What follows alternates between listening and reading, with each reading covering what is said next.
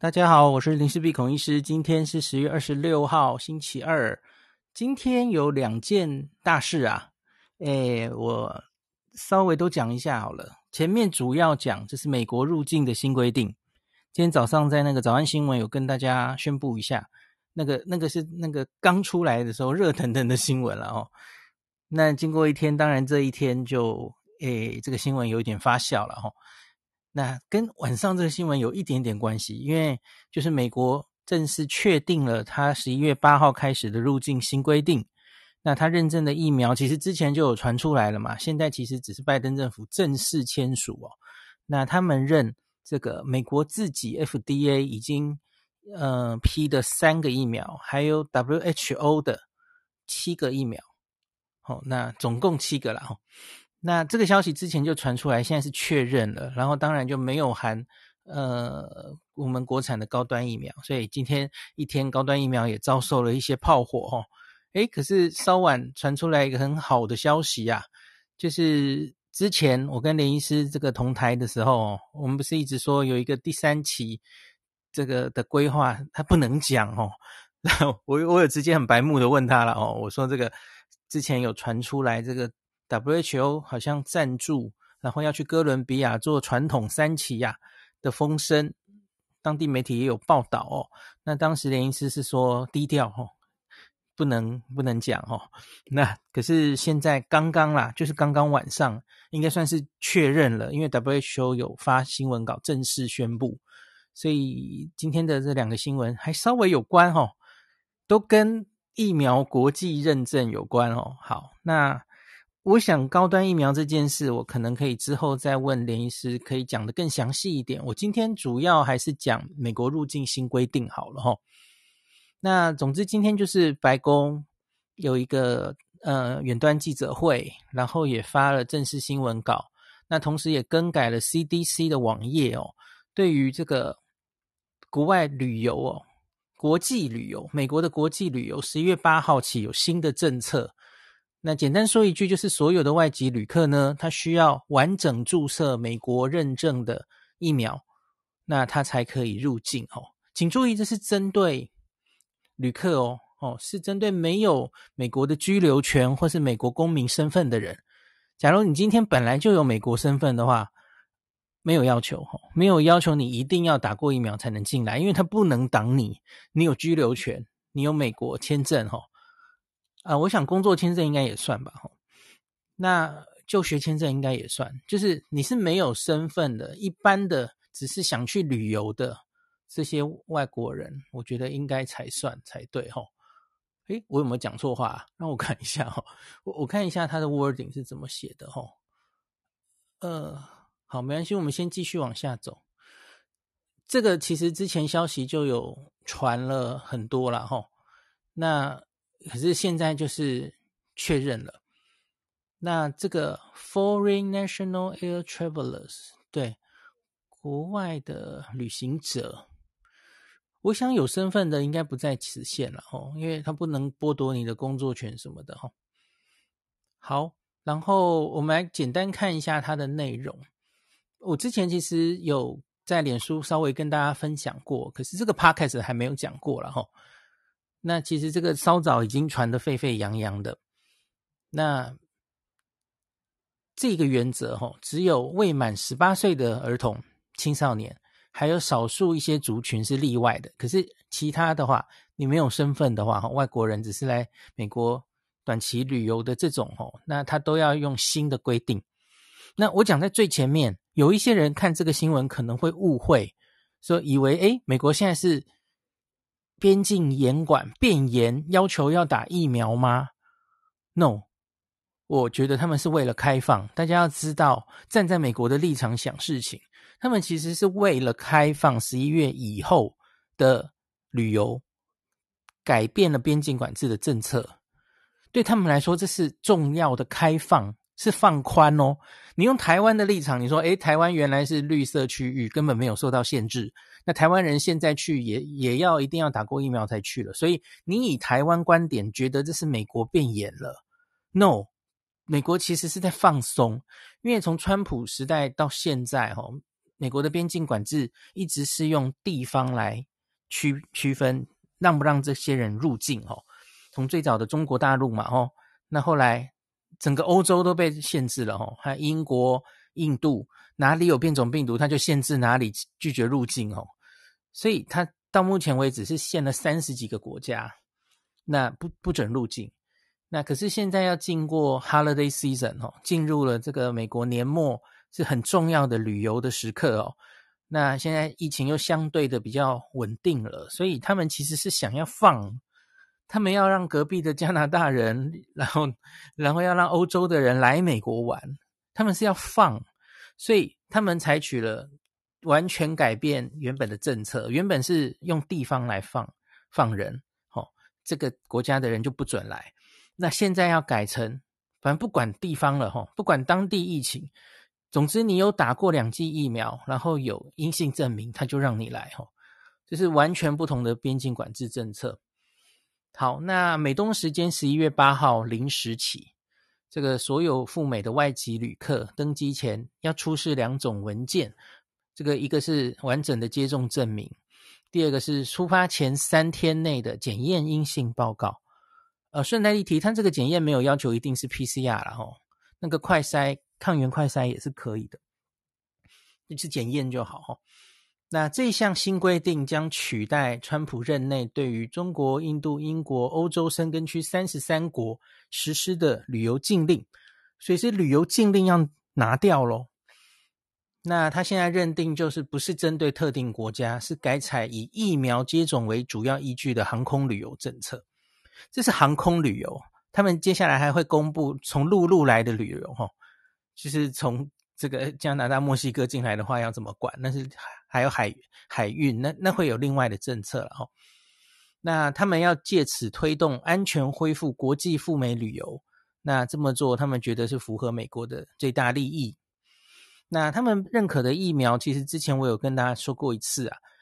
FDA 核准的三种疫苗，大家都很熟悉的辉瑞、娇生、莫德纳。那另外还加上 WHO 的 EUL，就是紧急使用清单上的疫苗。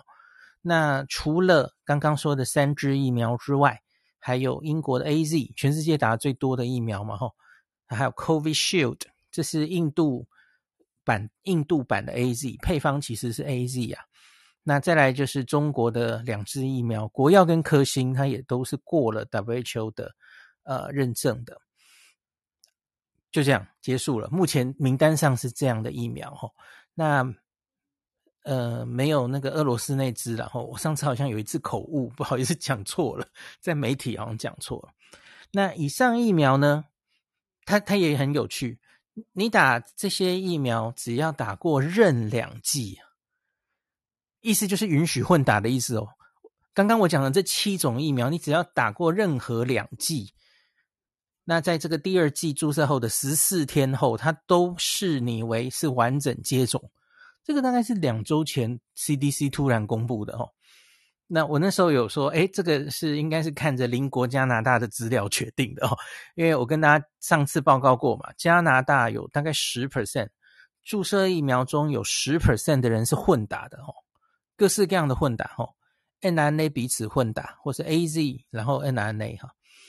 那所以他假如很重视加拿大的旅客要回到美国，他当然要批准混打哈。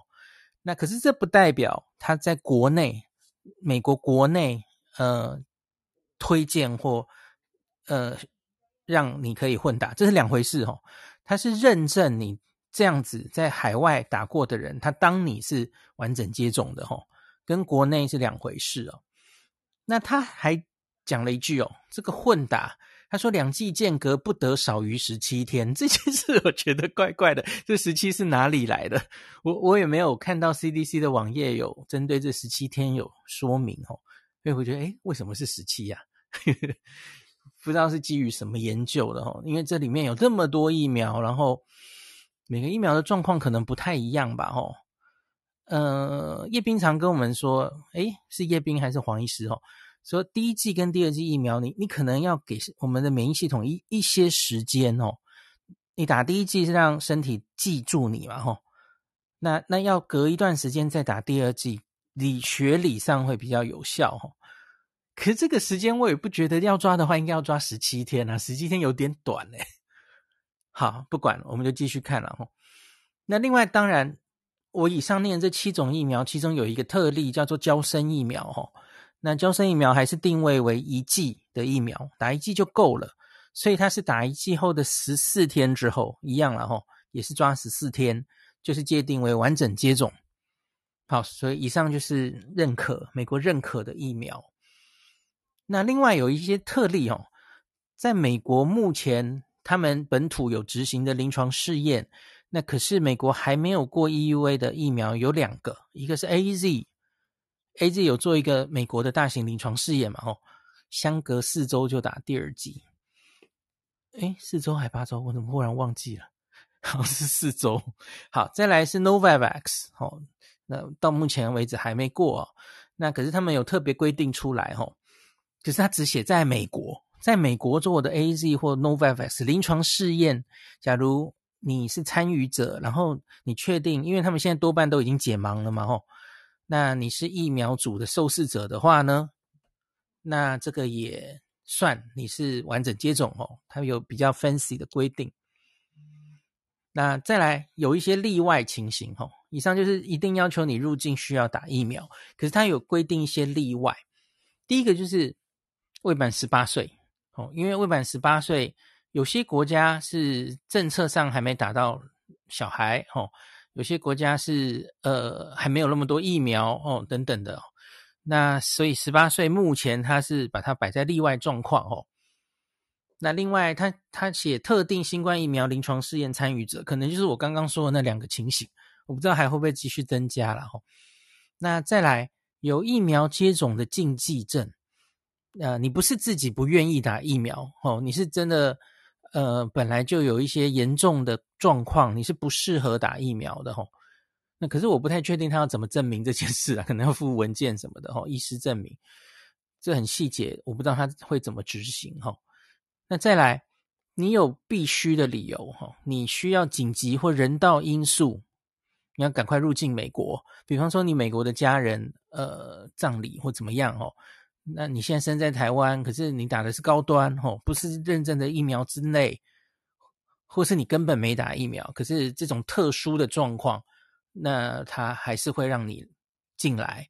那他夸胡写，这是需要持美国政府的核发的信函，这意思可能就是要申请另外处理的意思哦。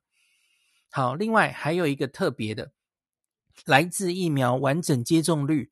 小于十 percent 以下的国家，就是你疫苗在在这个国家哦，其实还非常不普及，所以就是呃，还是疫苗没有施打很完整，可能疫苗量很少的国家，然后所以你即使想打，你也不一定打得到的这样的国家。那他他有说，而且要持非旅游签证。好，所以这是什么意思呢？就是。这些国家还是基本上不准你来一般的旅游了吼，那可是其他非旅游签证，那假如你那个疫苗国家是小于十 percent 哦，应该是工作或学生吧，所以他还是会让你来。我觉得意思是应该是这样，所以我刚刚一开始可能讲错了吼，这是针对外国人，只要没有居留权跟身份、公民身份，应该一一律都是一样的政策吼。都都要打疫苗。我刚刚最早什么工作签，工作签不算有身份嘛？吼，学生我觉得可能都是一样的规定。哦，那这里写，那这些人呢？这些例外状况，哦，入境之后需要遵守工位措施，防疫的工位措施。那如果你是有计划是要滞留六十天以上的话，我觉得可能是例外。学生就是类似这种状况吧，吼，你是来工作是就学的，吼，那你要六十天以上的话，那你需要打疫苗，所以就是他他还是允许有有这样的一个呃，这叫做解套的方式吧，吼，那你就进来，然后他还是要给你打疫苗，那你就可以继续留下来了嘛，吼。好，那再来，以上是认证疫苗的问题，吼，还有例外，那再来还有。他们有一个加强筛检的动作，哈。那外籍旅客维持这个，现在本本来去美国就是要三天内的这个检测阴性的证明哦。那这个我刚刚讲的外籍旅客，除了要打疫苗之外呢，那这一个没有改变，你还是得付三天内阴性证明。好，三天内的检验阴性检验报告。那可是呢，所有没有接种的民众，那这里就包括了美国公民跟美国永久居民都一样哦。吼，所有的人从美国要入境。假如你是没打疫苗的话，吼，都应该要在出发前一天内进行筛检。他把它缩减成一天呐，哦，其实我觉得这个一天就有一点，我不太确定这样到底有什么太大的意义，吼，因为，嗯，诶，我我现在就讲一下这件事，哦，对，针对美国像边境在管的这件事，哦，因为你入境之后好像也没有意思要。隔离好像没有，那所以你这样其实大家都知道，打了疫苗还是会有很多突破性感染。那所以完全只靠疫苗，然后就把病毒都挡在外面是不可能的。所以我觉得美国心里也没有想要要一定要挡在外面，他其实就是做个管制，然后希望入境的人可以少一些啦，吼。他不是用清零来思考的啦，因为我看到今天有人在下面回说，呃，本来就有突破性感染，所以这样挡不住。他们也没有寄望这样挡住，我觉得他们就只是，呃，比方说原本你从境外一入，你可能会进来一百个，他希望稍微挡一下，让你可以挡到也许是五十个，呃，三十个类似的，类似这种意思，然后这是疫情控制嘛，没有疫情控制的目的一定是零的啊，因为零的话你一定要。从台湾的经验，你都知道了嘛？只看疫苗有没有打，你就放他进来，这会失败的嘛？哦，你你这个所有的检查或是打疫苗，大概都不能取代那个隔离的十四天呐。哦，我相信台湾的朋友一定非常 熟悉这件事。可是人家不是以清零来思考的啦，哦，我觉得是差别在这里。那所以其实小声的说一句，我也觉得这件事真的这么重要吗？因为。美国自己境内就是到处都是 Delta 了，那相对于世界上很多国家，搞不好人家来的地方疫情都没有你严重，但你你这样边境这样的管制到底有没有意义啊？我真心觉得对美国可能没有太大的意义，除非是你现在哪里又出现了一个很讨厌、很烦的变种病毒，比 Delta 还厉害。哦，那那你做边境管制，希望把它挡住，我觉得这比较有意义。老实说，我觉得美国现在这种阶段，呃，其实真的我觉得意义不大了哈。啊，反正人家想做嘛，那就做吧。好，好，那我们继续讲。那另外，所以这个加强筛检，我觉得有一点，你要说扰民或是怎么样哦，因为大家都知道，我们在国外这一阵子出过国的人，应该都知道哈。你检查是有时间的嘛？很多那种 PCR 它不一定一天会出来啊。你要很快很快出来的话哦，哇，那就要加钱哦。PCR 做是 需要时间的，你现在要人家一天内的报告，那当然做快筛的话就可以快很多啦。所以你意思，你这样规定的意思，那就是最后可能大家都做快筛啦，因为做 PCR 实物上不太可能嘛哦。你要做那种一天内迅速出来的 PCR，通常是天价吧？那所以这这有什么意义？然后你让多半的人最后交给你的报告都是快筛，很不精准的快筛，这样有比较好吗？I don't think so。我觉得这个这个扰民不一定有效益的一个规定哦，不知道 美国 CDC 在想什么哦。好，反正人家是这样规定的啦。那我们继续看啊。好，儿童的筛检规定有一个特别的但书了哈。那二到十七岁的儿童跟青少年，虽然说不需要打过疫苗就可以入境啊，可是他们一样要持这个检验阴性报告。那到底是一天还是三天呢？这有差别了哈。因为照我们刚刚的讲法，应该要一天嘛。那可是他有一个。更细的规定了哈，如果有随行带大人带这个二到十七岁的人一起入境啊，那这个大人已经接种完疫苗的话，哦，那这一个未打疫苗的二到十七岁孩童，他就可以持三天报告就好。那可是，假如是一个单独旅行的二到十七岁，的孩童，或是他随行的大人是没打疫苗的哈，没有打完完整疫苗的话哈，那就变变回要一天的报告。好，那一天内的快筛报告全部送给你。好，就这样，好，讲完了。好，那最后一点是他们会加强接触者的追踪。那说未来所有飞往美国航班的航空公司都要准备好乘客的联络资讯。他好像没有详细讲是什么样的资讯，总之一定要联络得到他。然后，那真的需要，比方说就是接触者追踪的时候，哈，那可以提供给美国 CDC 这样子。好，那大概可能还有一些细节啦，哈，可是基本上今天宣布的入境新规定大概就是这样子。那今天早上有一个插曲，我觉得还蛮有趣的哦。那个中央社很快在凌晨，应该是四四五点就报报道了哦。那它里面有一段话，我觉得很妙。他说：“至于啊，美国是否可能扩大认可没有在 WHO 紧急使用名单上的疫苗？根据美国一名资深官员今天在背景简报会中的回答，几率恐怕不高。”然后他下面的一段就开始讲这个资深官员的发言，这样哈。从文意看起来哈，是这个记者自己个人判断，他推断，他觉得几率恐怕不高。可是我现在，我我看到这段之后，我就想，咦，几率恐怕不高吗？因为我已经，我之前有跟大家报告过嘛，我我看这些外电新闻哦，我通常一定要找到他资料最原始的出处。呃，我的职业病哦，我不希望只是看一个，呃，国外的媒体或是啊、呃，国内媒体就更不能相信了哦。我至少要找到国外媒体，最好是找到，这既然是白宫的记者会，那你白宫记者会其实是有逐字稿的。我上次有跟大家讲了哦，所以我就去找逐字稿了哦。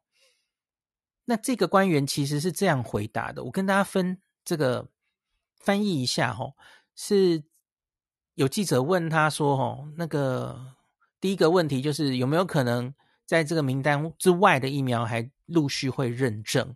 那他有说，因为他要问这个问题的原因，是因为呢，像是还有非常非常多的人在印度或是 Russia 俄罗斯等等地方哦，或是其他地方，他们都是打这个七个疫苗以外的疫苗啊。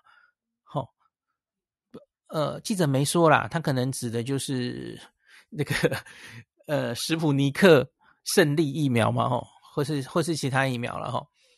然后他说，所以还有没有机会再去增加这这些认证的疫苗？那然后这个官员他是这样回答的，吼，他说这是一个动态的过程，就是这个名单呐、啊，会有哪一些疫苗是动态的过程，其实就是滚动式调整的意思嘛，吼。他说，包括 WHO 跟他这个旗下的这个 SAGE，就是免疫专家战略咨询小组啊，那他这个决定 WHO 认可名单的过程，这是动态的哦。那他说，我们选择了美国 FDA 认证的，还有 WHO 认可的疫苗名单，是因为呢，这些疫苗的认证，它是经过容易定义的国际公认标准化程序。那我们很清楚，WHO 跟 SAGE 会继续定期检视他们的紧急使用清单的。那其他的疫苗，假如它的疫苗效力的数据出炉的话，哦，那未来也同样会审查。所以这个名单当然是有可能会继续增加的。哦，最后一句是我补的了，哈。好，所以我刚刚讲的这一段这个官员的回答，为什么会让你解读为几率恐怕不高啊？我我完全想不懂啊，什么几率恐怕不不高？然后，所以我就还我还很怕我自己看错了，所以我就整份逐字稿前后看了三遍哦，我完全看不到什么几率恐怕不高啊。我我觉得这个中央社记者真的该打屁股。对，你怎么可以自己？我觉得这个套一句前一阵子 Clubhouse 有人说，那开房夹带私货，这就叫夹带私货啊！你 你。你在报一个新闻，然后那个白宫啊，他们说了什么话？哦，哦，你自己解读新闻当然可以解读啦，吼。可是你这样写会让人很觉得，就是好像这个官员就直接回答哦，这这个这这个名单大概不会再变了哦。新增其他疫苗的几率可能不高哦。我我想直接讲，把把这句话拿出来讲，就是因为中央社出稿了，几乎所有的媒体都跟了。哦，我去搜寻几率恐怕不高这句话，一堆媒体都是抄中央社，因为中央社本来就是这种跟公稿的国家的这个发新闻稿的单位耶。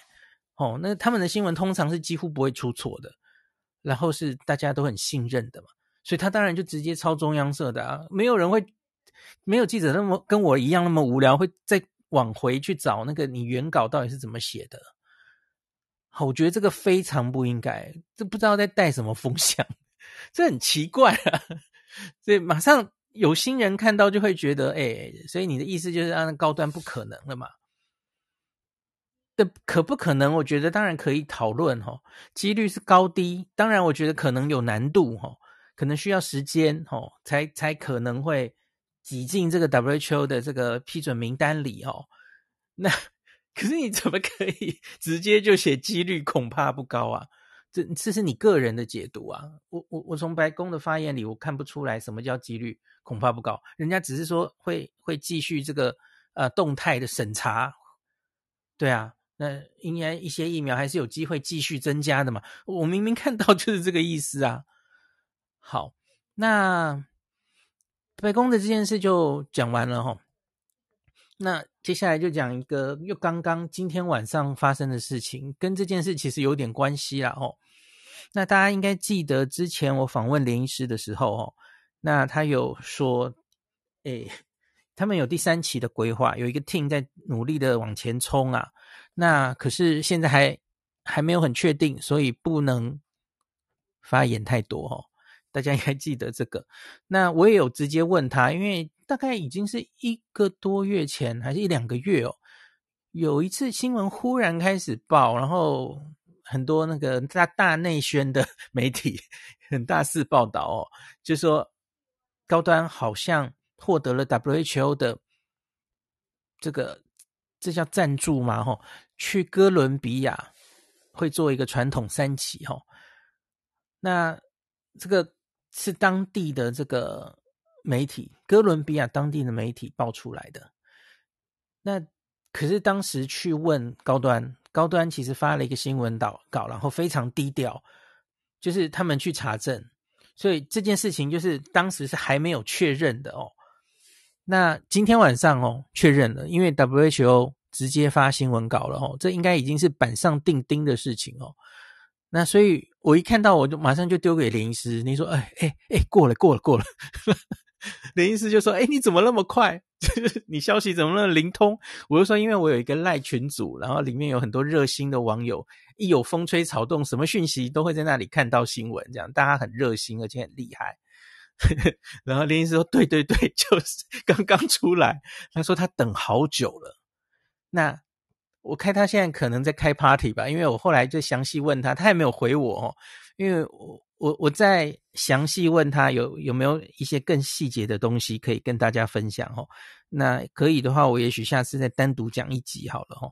那可是今天晚上我要稍微提一下的话，那我就只讲这个，嗯，在这个 WHO 的新闻稿上的内容，简单的跟大家讲一下了哈。详细我们可能还是要问联医师哦。好，他其实就是。呃，WHO 大家应该知道，他之前啊，去年的时候，在他主导之下，其实有做一个药物的临床试验，哈，呃，solid solidarity，solidarity 应该是互助合作的意思吧，哦，团结这样子，一个叫 solidarity trial，那它就是在一个一样的平台下，它评估了很多新冠的药物。很大型的临床试验，就是多国跨国合作，WHO 也有出资的哦。那大家可能还记得，然后在那一个大型临床试验里啊，那 Remdesivir 就 觉得没有什么药，没有什么效哈、哦。那强氯喹宁也是，然后他们试了很多药物的组合，这样。那可是因为是 WHO 来主导，然后多国合作哦，所以其实那个临床试验做得还蛮快的。那所以呢？在疫苗上，WHO 也想做类似的事情，那所以他们也这个组织了一个这个也是叫 Solidarity 的一个疫苗的临床试验哦。那这个临床试验是为了加速评估有潜力的新冠疫苗，那希望增加全世界可以使用的疫苗的数量。那他们希望可以发现更有效，那最好是针对变种株，然后这个更无动桃哦，可以更持久。那甚至是不需要打针。我们现在知道有一些疫苗是往这个喷鼻式的哦，或是贴的这种方向在研发的疫苗哦。那所以这都是 WHO 有兴趣希望要加速研究。那所以呢，他们这个临床试验已经规划许久哦。那他们预计是在哥伦比亚、马利还有菲律宾执行。那 WHO 跟这些政府都有出资啊。那今天他们是宣布启动这个计划吼，那他们已经经过当地相关的法规单位还有伦理委员会核准执行了吼，好像应该已经开始动了，所以已经送送件送一阵子了哈，我们林医师应该是忙了一阵子啊哦，那他们怎么决定他们要在这这个临床试验中评估什么疫苗呢？那他们有组成一个独立的专家咨询委员会来审查这些全世界目前有潜力还没有做传统三期吼，可能还在一二期的临床试验的疫苗。那看他们送审的资料，决定哪一些疫苗，哎，资料看起来特别好，那值得诶让 WHO 来出资来在做这个，在这个 Solidarity 的 trial 里面当做候选疫苗。那他们现在目前初步是估计要选四支疫苗，那现在已经两支哈，一支就是高端，这已经确定了哈，高端的次单位蛋白疫苗。第二个是一个 Inovio 这家公司的 DNA 疫苗，目前是选这两个。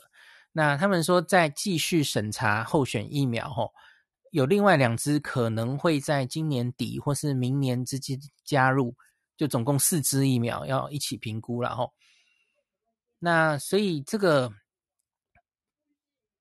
觉得还不错了吼，因为这个你想想看呢、假如 WHO 做的这个临床试验，然后林医师有说过嘛，我们上次访问的时候吼，哎，有说我就问他，我们到底要怎么样知道这个疫苗的有效性？他说，诶，结果现在回头想起来，其实也许第三期还比较快吼。怎么说呢？因为第三期你只要收案的人数够多，然后你累积到多半大概是累积到一百多个哦确诊的案例，然后你然后就解盲吼来看哪一边得的感染比较多吼，在一个呃嗯、疫情还蛮流行的地方的话，收案会比较快吼。那这样子也许三四个月内就会有初步的结果咯，不用太久哦吼。那所以。我觉得真是好事啊！哈，假如真的 WHO 可以，诶，这个真枪实弹的第三期临床试验做出一个保护力哦，很不错的保护力的话，诶，那就成功啦！吼，那 WHO 给你赞助的临床试验，呢，你觉得它有没有机会列在 WHO 的认证疫苗 list 里面？完全有机会啊！然后呢，然后刚刚讲的美国的问题不就解决了吗？嗯。对啊，所以我们拭目以待吧，吼！我觉得这个就是高端疫苗一直在说要去证明它的呃保护力，吼，然后要国际认证哦。我我很高兴有看到他们有朝这个方向有，我觉得是很重要的进展哦。诶，我刚刚有没有说二十支疫苗？我是不是忘记讲了？那个是咨询委员会从二十支候选、二十支左右的候选疫苗里面脱颖而出的。哎，这真的不太容易耶！你要资料够吸引他哦。那我觉得，另外当然高端还占的一个便宜，可能是因为它是次单位蛋白疫苗。呃，目前其实全世界还没有一个呃走得最快的 Novavax 有种种问题嘛哦。那可是次单位蛋白疫苗，其实大家都知道，它传统的技术，大家对它的安全性比较信任，世界也需要一个次单位蛋白疫苗嘛哦。对啊，所以我觉得他可能在疫苗平台上有占一些优势吧，吼。那另外一个是 DNA 疫苗，其实也是走得比较慢，吼，到目前为止也还没有成功过，吼。WHO 想朝这些比较新的平台努力看看了哦。好，我觉得是好消息啦，大好消息。那我我假如从连医师那边又有问到什么新的进度，我再跟大家讲哦。好，今天就讲到这喽。好，刚然后刚刚晚间我发现这个高端已经出了重讯哦。那这个我就大概念一下。他说，这个世界卫生组织在二十六号公告关于这个。诶，正式的翻译，他写这个团结试验疫苗，团结啊，solidarity，呃的声明、哦。那候选疫苗的声明由 WHO 与哥伦比亚、马利、马利在非洲哈、以及菲律宾的卫生部共同正式对外宣布，这个全球团结疫苗试验启动哦，已经要开始做了哦。那根据 WHO 公告内容，这个试验会与哥伦比亚、马利跟菲律宾三个国家。超过四十个临床试验中心中执行，那他们是经由独立的疫苗优先次序的咨询小组来评选。那目前已经有两个疫苗确认获选，那就是高端跟这个刚刚讲的这个另外一个 DNA 疫苗。那这里其实都一样了吼。好，那 WHO 主导的这个团结试验。的疫苗，它是一个跨国的临床试验平台，希望能快速评估前景可期的新候选疫苗的有效性还有安全性。那这些候选疫苗是由全球这个首屈一指的科学家跟专家组成的独立疫苗优先次序嗯小组的挑选吼。那目前除了高端疫苗之外，还有 DNA 疫苗之外，预计还会有两个疫苗，在收集更多的科学证据之后呢，有可能会加入这个临床试验。那 WHO 他们是希望由这个呃加速全球有潜力的新冠疫苗研发，那从而创创建更广泛的疫苗组合。那目标是可以开发更高功效的这个第二代的疫苗，还以提供对于疫苗这个变异株、病毒变异株还有更更长的保护的持续时间，那以保护世界各地的人免受这个新冠的侵害哈。然后其他应该续名的事项，他说高端参与这个试验计划哈，那至。生效日期就是十月二十六号公告后即日生效这样子。那关于这个团结试验计划的详情啊，临床执行的细节跟进度以 WHO 公告为准。然后我刚刚看到这个中央社已经有很快有访问他们的这个副，应该是副总吧？对，副总李思贤表示很开心，也很欣慰被国际顶尖专家肯定并选中。那高端会继续努力完成后续临床试验跟国际国际布局的认证哦。那大概就这样子。好，那另外我还可以补一个，因为我点进高端的官网，我才发现他们刚刚这个今天早上其实也有发一个重 重讯哦，所以今天重讯真的很多，跟刚刚美国入境施打疫苗规定是有关的，所以我也补充一下了哈。今天的这个重讯是这样：高端疫苗六度受邀在 WHO 的新冠疫苗讨论会议报告。嘿，二十五号，昨天看来昨天这个连医师又有事情了哦。然后另外是更新入境美国施打疫苗的新规定。那二十五号高端是六度受邀去出席哈。那聚焦讨论新冠疫苗的安全性，还有追加第三剂疫苗两个议题。那连家恩医师报告这个疫苗施打后的安全性追踪，还有大规模使用的监测资料，哇，这看起来又可以有很多事情跟我们讲了哦。那会议也邀请了美国 FDA、英国 NHRA、欧盟 ENA、加拿大 Health Canada、巴西的 Anvisa，还有南非的啊，这都不会念怎么办？好，还有挪威的这个卫生主管机关分享他们。对于疫苗安全监测的议题，那这个 WHO 的新冠疫苗会议，它已经是六度邀邀请高端疫苗参与国际讨论哦。那这个前面我们在连医师的这个呃分享中有跟大家讲过了嘛？吼，那这个我看一下，与会的厂商除了高端之外呢，这次厂商还有莫德纳、娇生、AZ、北京的科兴、国药，还有康希诺。那另外，美国就是宣布，这个他们入境美国需要完成两剂施打高端疫苗，目前尚不在美国认可的疫苗名单之中。那高端疫苗很感谢支持国产疫苗并施打疫苗的民众，并对于高端尚未取得美国或 WHO 认证，造成施打者一时入境美国的不便，深感遗憾。高端疫苗取得 EUA。且布局国际的时间相较于其他疫苗大厂较晚，目前各项国际临床试验、国际认证及沟通已经积极在进行中，请国人耐心等待。本公司将为国民健康及国际旅行的便利性全力以赴。那截至这个今年的九月三十号之前，高端疫苗近三千位受试者。还有近九十五万剂施打者，哦，那没有发现新的安全性的讯号。常见的施打反应是注射部位的疼痛跟肿胀，全身的疲劳、肌肉酸痛跟头痛。那发烧比例更少见。那疾管署十月二十二号统计，目前累计施打约一百四十万剂高端疫苗。那高端疫苗将继续进行大规模的药物安全监测，不断更新追踪数据。要确保民众施打疫苗的安全。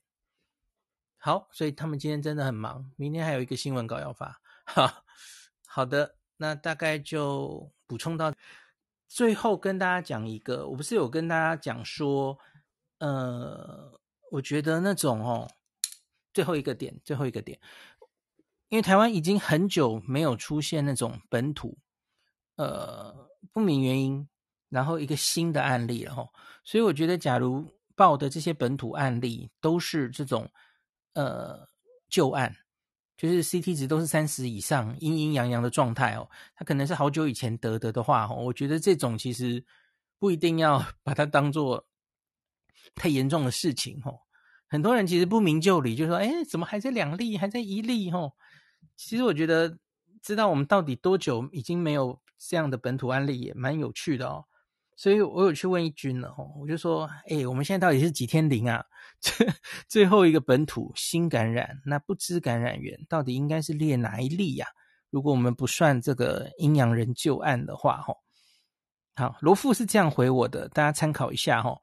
他说，我们先前是用 IgN 的阳性当成近期感染算，IgN 大家知道 IgN 是很近期。最新感染它才会出现的，那它当然会出现一阵子了吼。他说这样算的话吼，那最后一例我们可可能可以算是九月中旬的按一六一七三，大家有兴趣可以去看一下哦。那到十月中旬的话，那已经满二十八天了。可是最近又有两个 IgN 阳性的旧案，OK。那他说文献看起来呢，IgN 它有两二十 percent 可能可以到六个月仍阳性，因为因为 IgN 到底可以持续多久？这个其实我也去找过，反而没有太多研究。诶，美国 CDC 它是说 weeks to months，哦，它可以持续几周到几个月内。那所以很不一定啊，吼，这个到底是多近之内叫最近，难讲吼。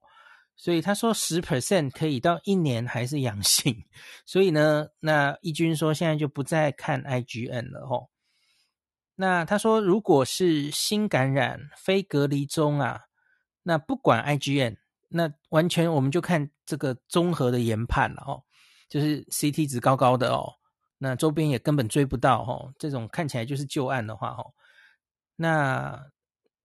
这个一军说应该是板桥的那个幼儿园园长，这可能是最近的一例哦，啊，也已经超过二十八天了。好，所以这个就是跟大家补充一下了哈、哦。那其实这个也也不是要大家太放松的意思了哈、哦，就是国内真的是清的蛮干净的，这这是好事啊。那可是我也怕这个让大家太太放松了，然后一点打疫苗的急迫性都没有了，反而也不好了哈。好，那今天就跟大家补充到这里。